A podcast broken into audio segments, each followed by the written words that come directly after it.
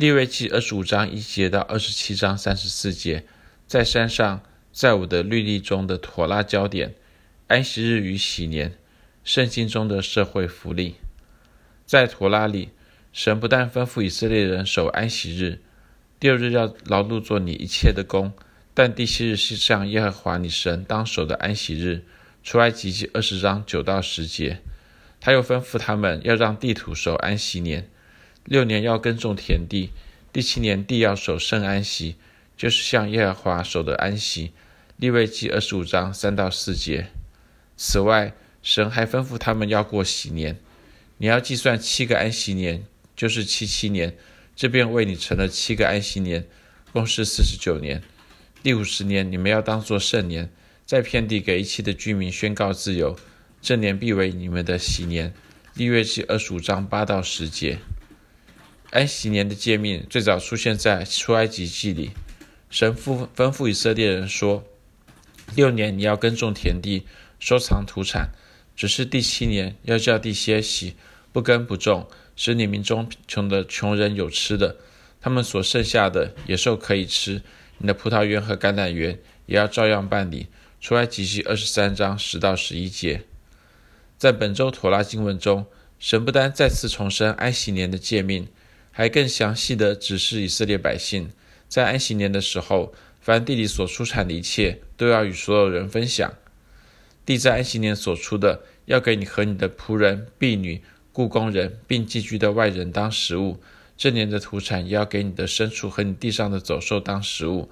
利未记二十五章六到七节。此外，神还吩咐在安息年要豁免一切的债务。每逢七年末一年，你要施行豁免。豁免的定例乃是这样：凡债主要把所借给邻舍的豁免了，不可向邻舍和弟兄追讨，因为耶和华的豁免年已经宣告了。申命记申命记十五章一到二节。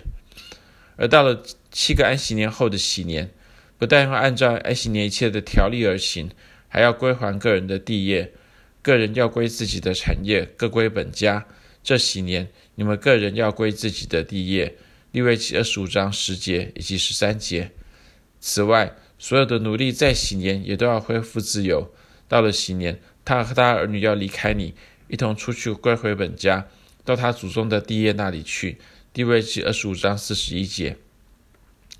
从巴比伦被掳回归的犹太人非常非常的看重安息年的诫命。拉比文献记载着犹太人如何确保安息年的诫命被谨守遵行。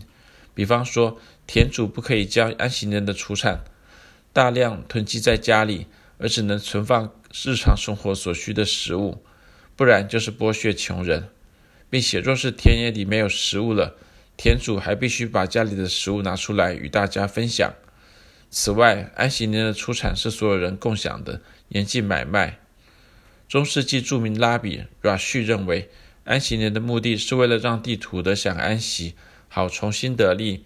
就像人经过一整个安息日的休息可以重新得力，地图经过一整个安息年的休息也可以重新得力。Rush 可能从他经营葡萄园的经验得知，地图经过一段时间的休耕，往往能产生更多的收成。而对 Rush 来说，安息日、安息年与喜年提供人与地图。为了重新得力所需要的安息，另一位著名的拉比 Maimonides，他同意 Rashi 的看法。他更进一步强调安息年与喜年的社会与道德意义。他指出，安息年与喜年的诫命，保障穷人有食物吃，解放奴隶，豁免债务，归还地业，是为了教导犹太人要同情他人，并致力增进社会全体的福祉。而中世纪另外一位拉比。嗯，阿哈荣哈拉比同样强调安息年与喜年的道德意义。神借着安息年与喜年提醒我们，不是因为人的耕种导致作物的生长，而是因为有一位使万物生长的神。我们一切所需都是来自这一位慷慨供应的神。就像神在安息年与喜年慷慨的供应食物给所有的人与牲畜，我们也应当效法神，慷慨的与穷人分享。此外，神吩咐安息年和喜年要解放奴隶。豁免债务，归还地业，目的是为了塑造我们的属灵品格，使我们知道万物都是属于神的，神才是一切的拥有者，而我们不过是神的产业的管家。如此的认知让人避免自私、贪婪与欺诈，进而按神的心意建立充满公义和恩恩慈的社会。现代以色列学者 Nehemiah Leibowitz 解释禧年归还地业的社会意义。神设立喜年的目的是为了让社会财富能维持在一个公平合理的分配，避免大量无产阶级的产生和多数财富集中在少数人手中的贫富悬殊的现象，以维持社会的公平与稳定。因着时代的变迁，妥拉当中安息日与喜年的界名并不适用于后世的社会，因此历代犹太拉比学者讨论安息年与喜年的界命。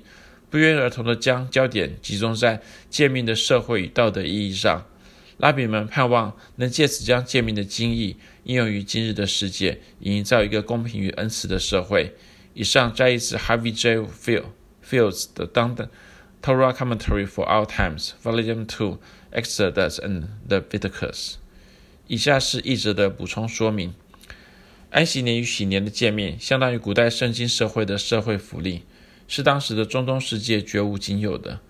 而除了安息日、许年的诫命以外，神还定规给穷人的十一奉献。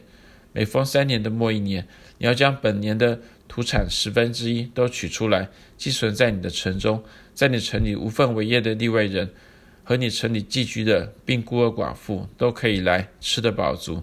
这样，耶和华你的神必在你手里所办的一切事上赐福于你。申命记十四章二十五八到二十九节，以色列人要在每七年的第三年与第七、第六年拿出所得的十分之一，并储存在城里的仓库，以供应穷人的需要。安息年、喜年与给穷人的十一奉献，这是这些社会福利的诫命，反映出神对穷人的关怀，以及他对我们建立充满公义与恩慈社会的盼望。